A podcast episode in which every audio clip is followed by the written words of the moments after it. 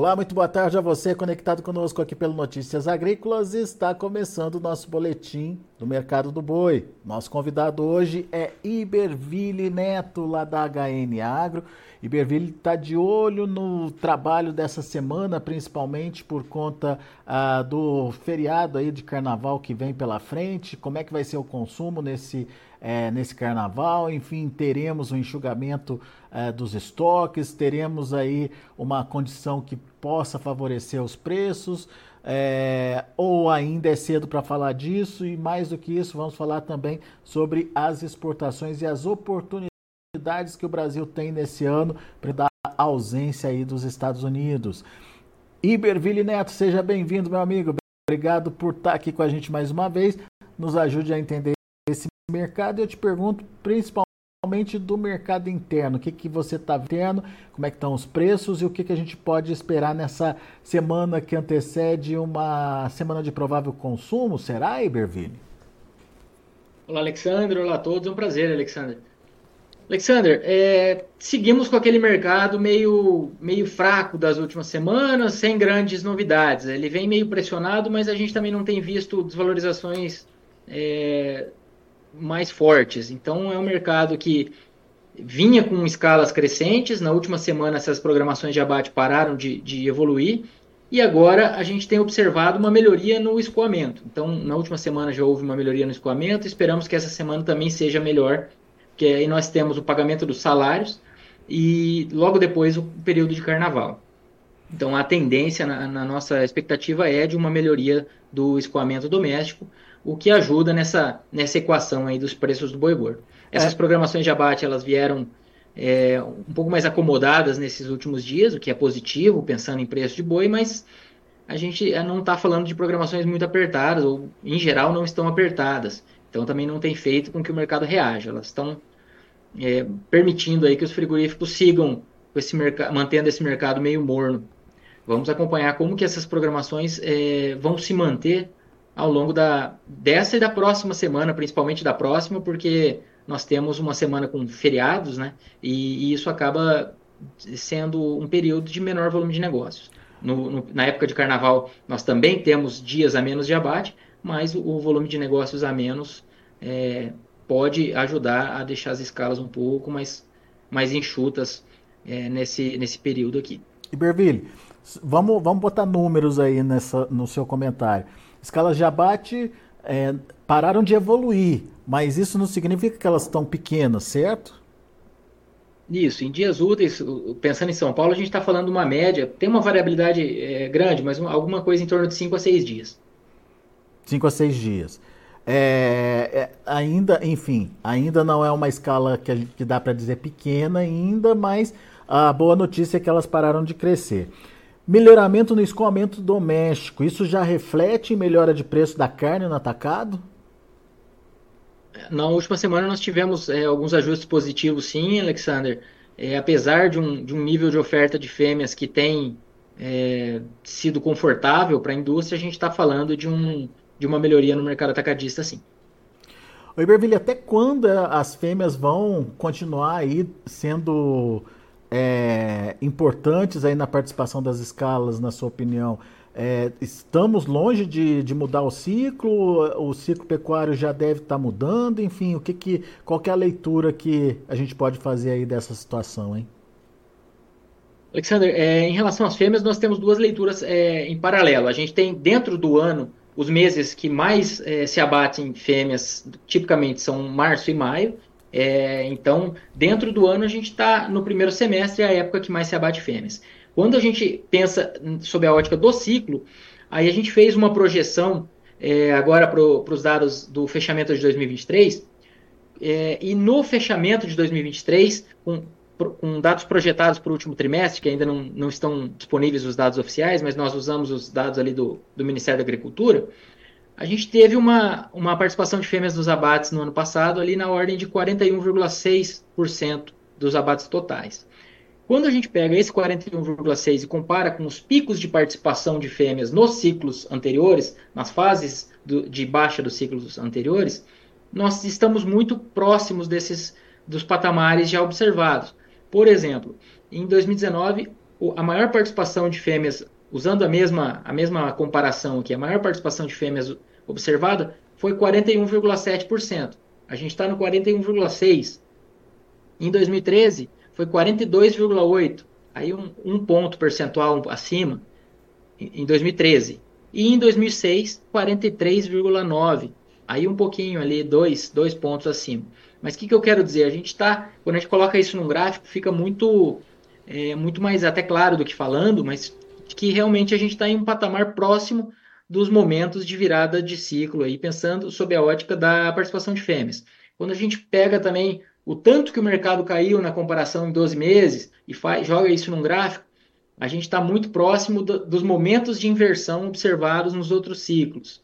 Então, é, o ciclo, a gente gosta de dizer que não, não é uma, uma receita de bolo, não, essa, é, é, cravar os períodos assim é uma coisa meio perigosa, porque a gente está falando de ativos biológicos, está falando o ciclo é sobre, a gente fala deles principalmente sob a ótica da oferta, tem toda a demanda a ser acompanhada e, e que também oscila, oscila menos que a oferta, mas oscila.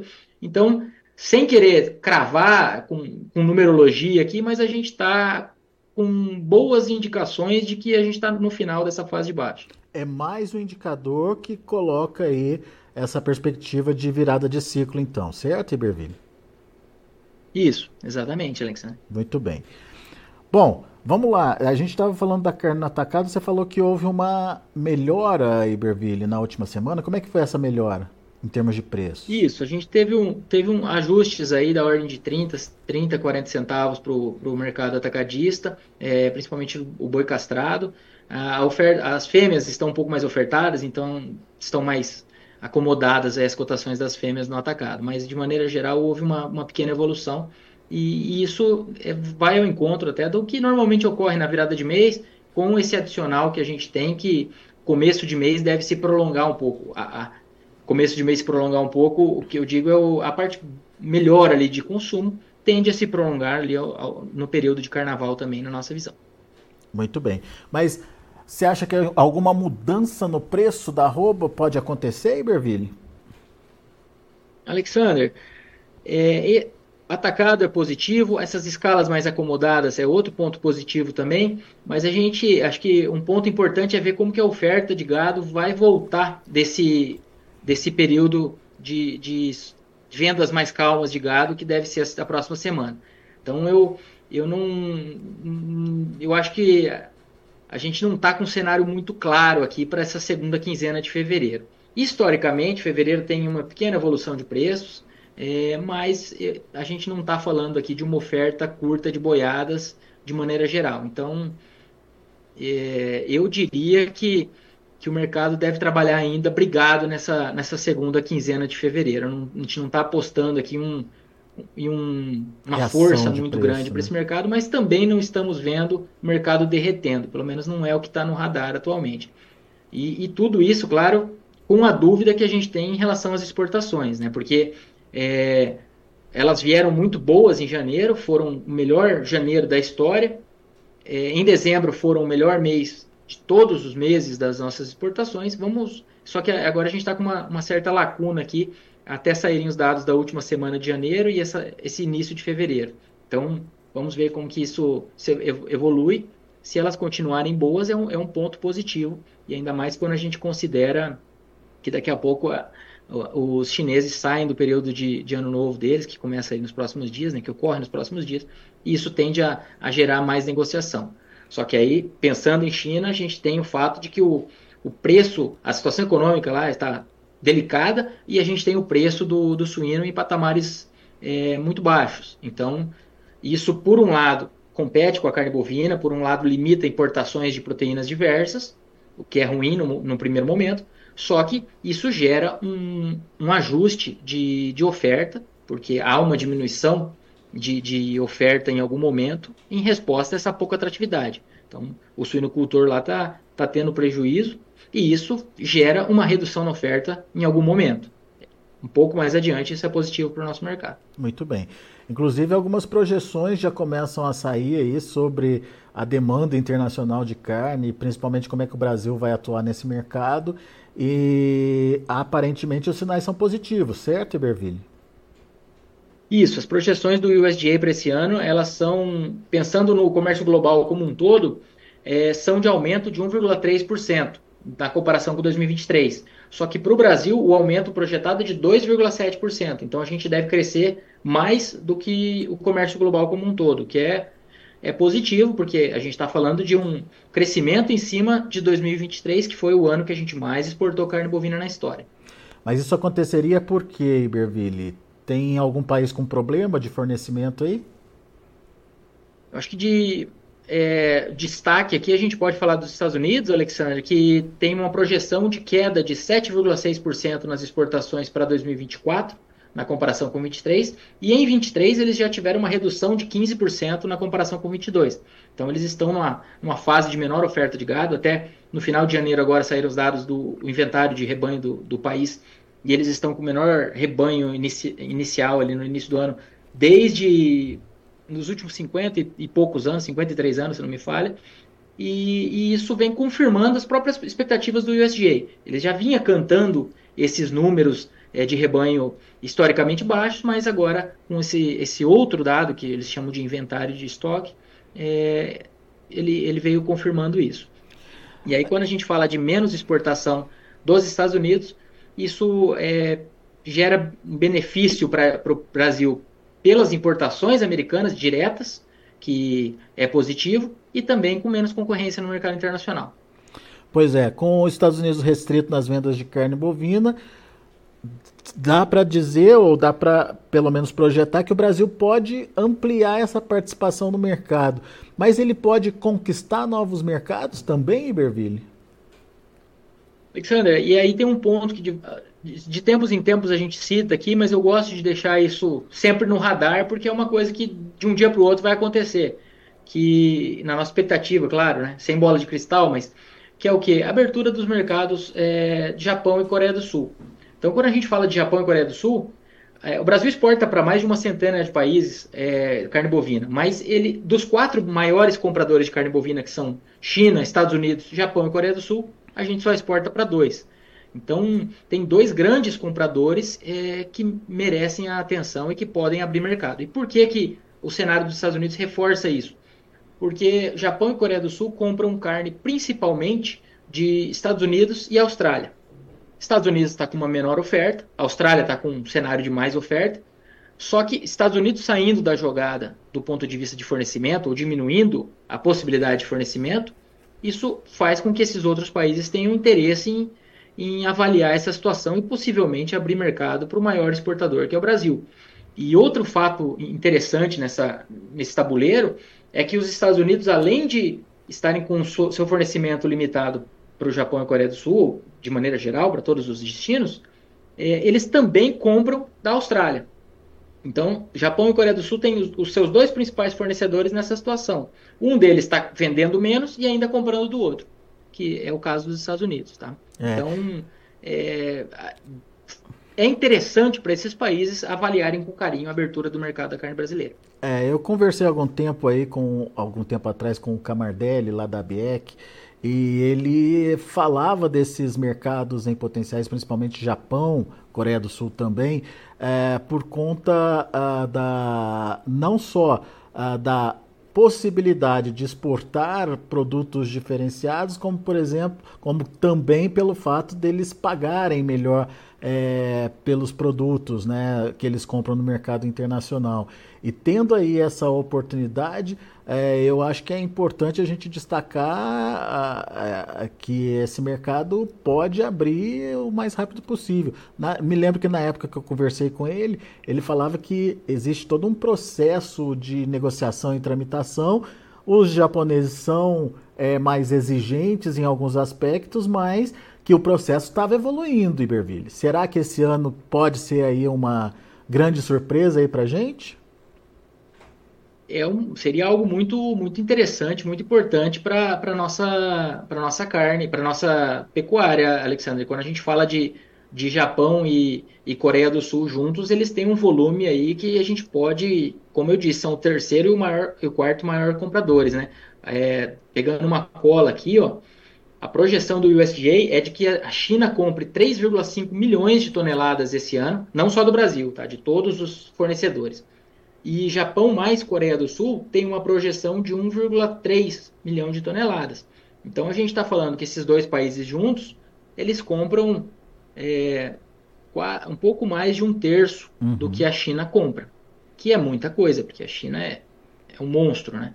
Então, então a gente está falando de um, de um potencial interessante, como você bem comentou, eles pagam bem. É, eu não acredito que quando a gente abrir mercado a gente vai pegar esses preços melhores deles, a gente vai abrir provavelmente mercado com produtos de menor valor agregado, como a gente a, a, acaba acessando os Estados Unidos, né? Mas é algo positivo. O próprio Ministério da Agricultura é, comentou no, no, começo do ano passado, no primeiro semestre, que esperava a abertura do mercado japonês para o segundo semestre. Agora, no começo, é, no final do ano, para o começo do ano, a gente teve a abertura da carne enlatada para o Japão, mas é, as atenções todas se voltam para a carne natura, né? que é o, o grande volume, o grande preço e etc. Muito bem. Bom, Cenários positivos para exportação nós temos, precisa concretizar então, né, Iberville? Isso, é, assim, aqui a gente está falando de uma possibilidade e para o que a gente já tem aí é, em mãos, que já é, Estados Unidos já compram nossa carne, então devem seguir comprando bem. China, a gente está falando de uma expectativa de China comprando, aí não só do Brasil, mas de todos os fornecedores, também números do USDA agora de janeiro, comprando 0,7% menos que o ano passado. Só que 0,7% menos é praticamente estabilidade num patamar muito superior ao de 4, 5 anos atrás. Então, se a gente comparar o que China deve comprar menos com o que os Estados Unidos devem comprar mais, já fica no positivo. Então, é, o que os Estados Unidos vão comprar mais no mercado internacional é mais do que o que a China deve reduzir. É, agora a gente tem que entender o impacto disso na formação de preços para a gente aqui, né? Será que esses novos mercados podem ser uma nova China, Iberville? É, criando inclusive aqueles indicadores Uh, como a gente teve no caso da China, o, o Boi China, né, que era aquela variação de preço é, maior, aquele plus que se pagava mais pela carne? Alexandre, aí, aí, a questão vai ser o, o, tanto de plantas que serão abertas, né? Se, se, forem plantas mais pontuais e essa demanda for mais concentrada, isso vai gerar um ágio muito. tende a gerar um ágio interessante nessas regiões. E quando a gente considera Japão, por exemplo, ele até poucos anos atrás comprava carne só de animais com até 30 meses, dos, mesmo dos Estados Unidos. É, o que, que eu quero dizer com isso? Eu quero dizer que esses animais mais jovens demandados pela China é, provavelmente serão o, o, tipo de animal demandado pelo, pelo Japão. Eles não devem vir aqui comprar animais mais zerados, pelo menos é, o histórico deles com, com, outros fornecedores nos leva é, nesse, nessa hipótese, nessa, nessa expectativa. É, eu diria que o peso de, de Japão e Coreia do Sul, obviamente, vai ser mais comedido do que, do que o peso da China, até porque eles estão entrando, se caso se confirme, claro, eles vão entrar no mercado sem aquela lacuna de oferta que houve pela peste suína africana. Então a China começou a comprar mais porque eles perderam ali 20 milhões de toneladas de produção de carne suína por ano.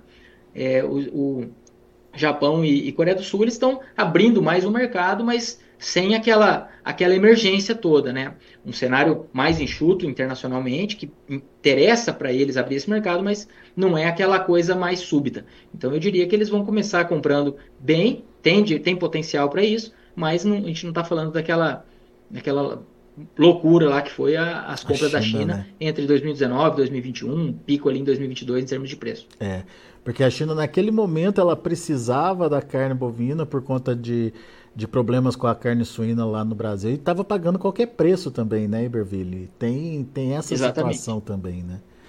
Muito bom. Exatamente, Alexandre. Pode complementar, desculpe. Não, não, é, é foi isso. Eles, o que eles deixaram de produzir por ano de carne suína, segundo estimativas, era é duas vezes o que a gente produz de carne bovina.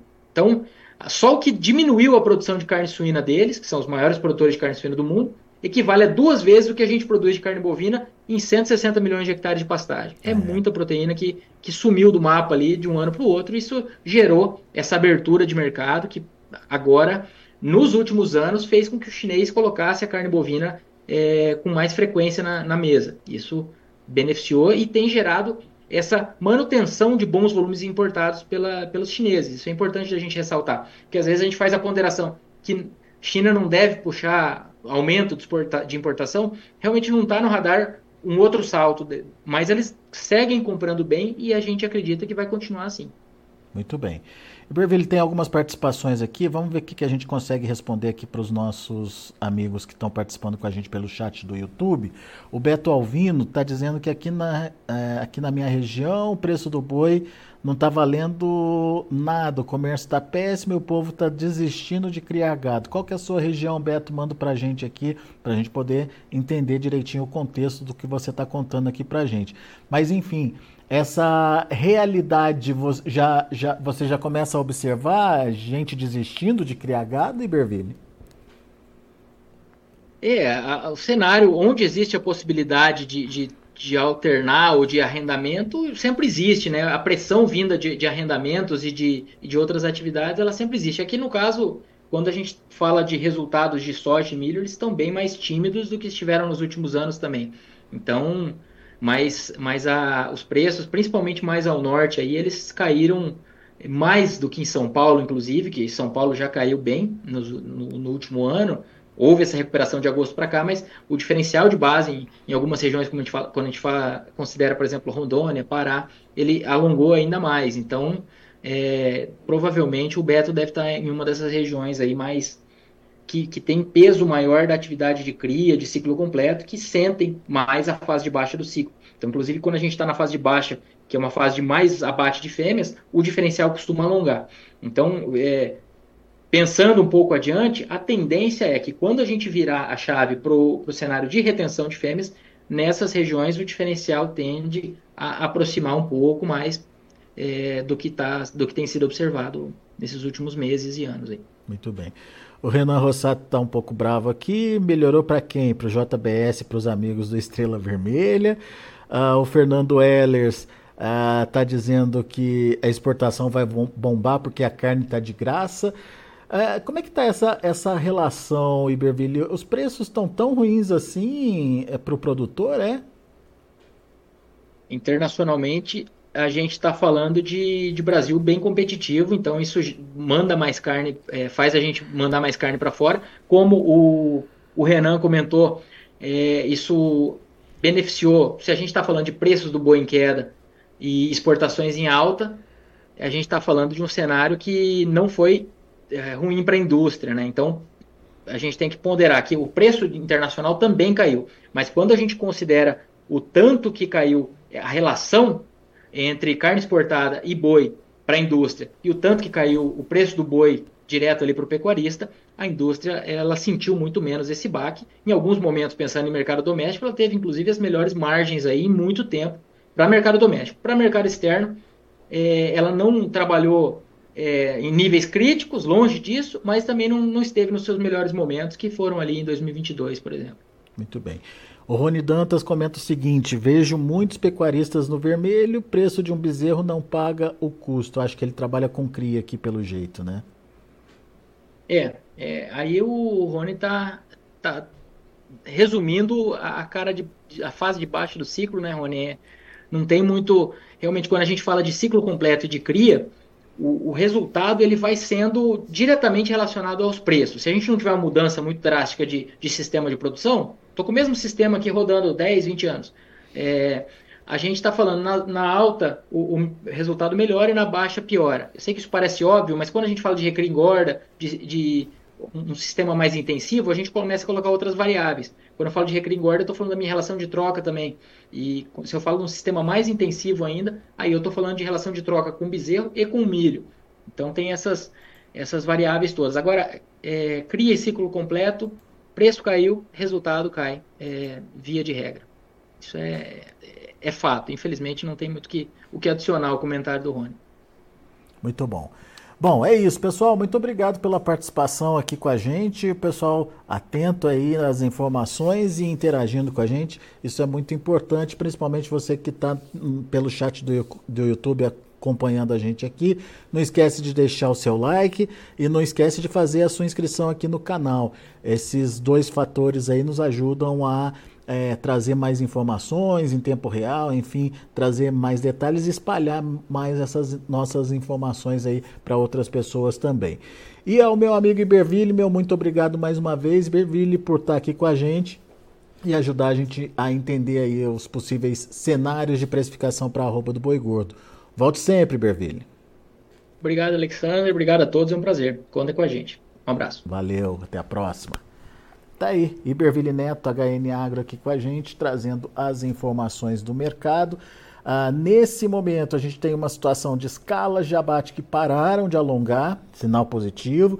Temos aí uma melhora do escoamento doméstico, sinal positivo também, mas temos é, uma possível, um possível aumento de oferta aí na sequência, o que na verdade acaba é, limitando um movimento de alta aí das cotações. O Iberville acredita que a segunda é, quinzena de fevereiro, mesmo com essa demanda um pouquinho mais forte aí para o carnaval, continua sendo de mercado brigado para os preços aí, sem é, grandes mudanças, portanto, na precificação da arroba. O Iberville também falou das exportações e o Brasil como protagonista aí desse ano no mercado internacional, um mercado que deve crescer é, em termos de consumo 1,3%. O Brasil deve expandir aí as suas vendas em 2,7%, abocanhando parte do mercado dos Estados Unidos que vem passando pelo ciclo de baixa, lá, ciclo pecuário de menos oferta, de preços elevados, mas de menos oferta de animais, o que abre a possibilidade de o Brasil conquistar mercados ou ampliar a sua participação em mercados que ele já trabalha e quem sabe até conquistar mercados que hoje são clientes é, fixos aí da, dos Estados Unidos como Japão e Coreia do Sul. Esse é o sonho aí da nossa pecuária e quem sabe esse ano, diante dessa redução de oferta americana, isso não acontece. Vamos ficar de olho também para essa possibilidade aí. Bom, são essas as informações. Antes de encerrar, deixa eu passar para vocês como é que estão os negócios lá na B3, Mercado Futuro do Boi. De olho na tela, a gente tem em fevereiro a R$ 239,25, caindo meio por cento hoje. O março, R$ 234,70, caindo 0,13%. Abril, R$ 232,25, caindo 0,32%. O maio também caindo 0,38% a R$ 233,15. Indicador do boi CPEA fechou a última sexta-feira a R$ 240,20, uma queda de 1,11%. Indicador se ajustando então à realidade aí do mercado. Muito bem, a gente vai ficando por aqui. Agradeço a sua atenção, a sua audiência, agradeço a você que participou com a gente pelo chat do YouTube. Continue participando nas próximas é, entrevistas, nos próximos boletins. A sua participação é importante para a gente. Notícias agrícolas, informação agro-relevante e conectada.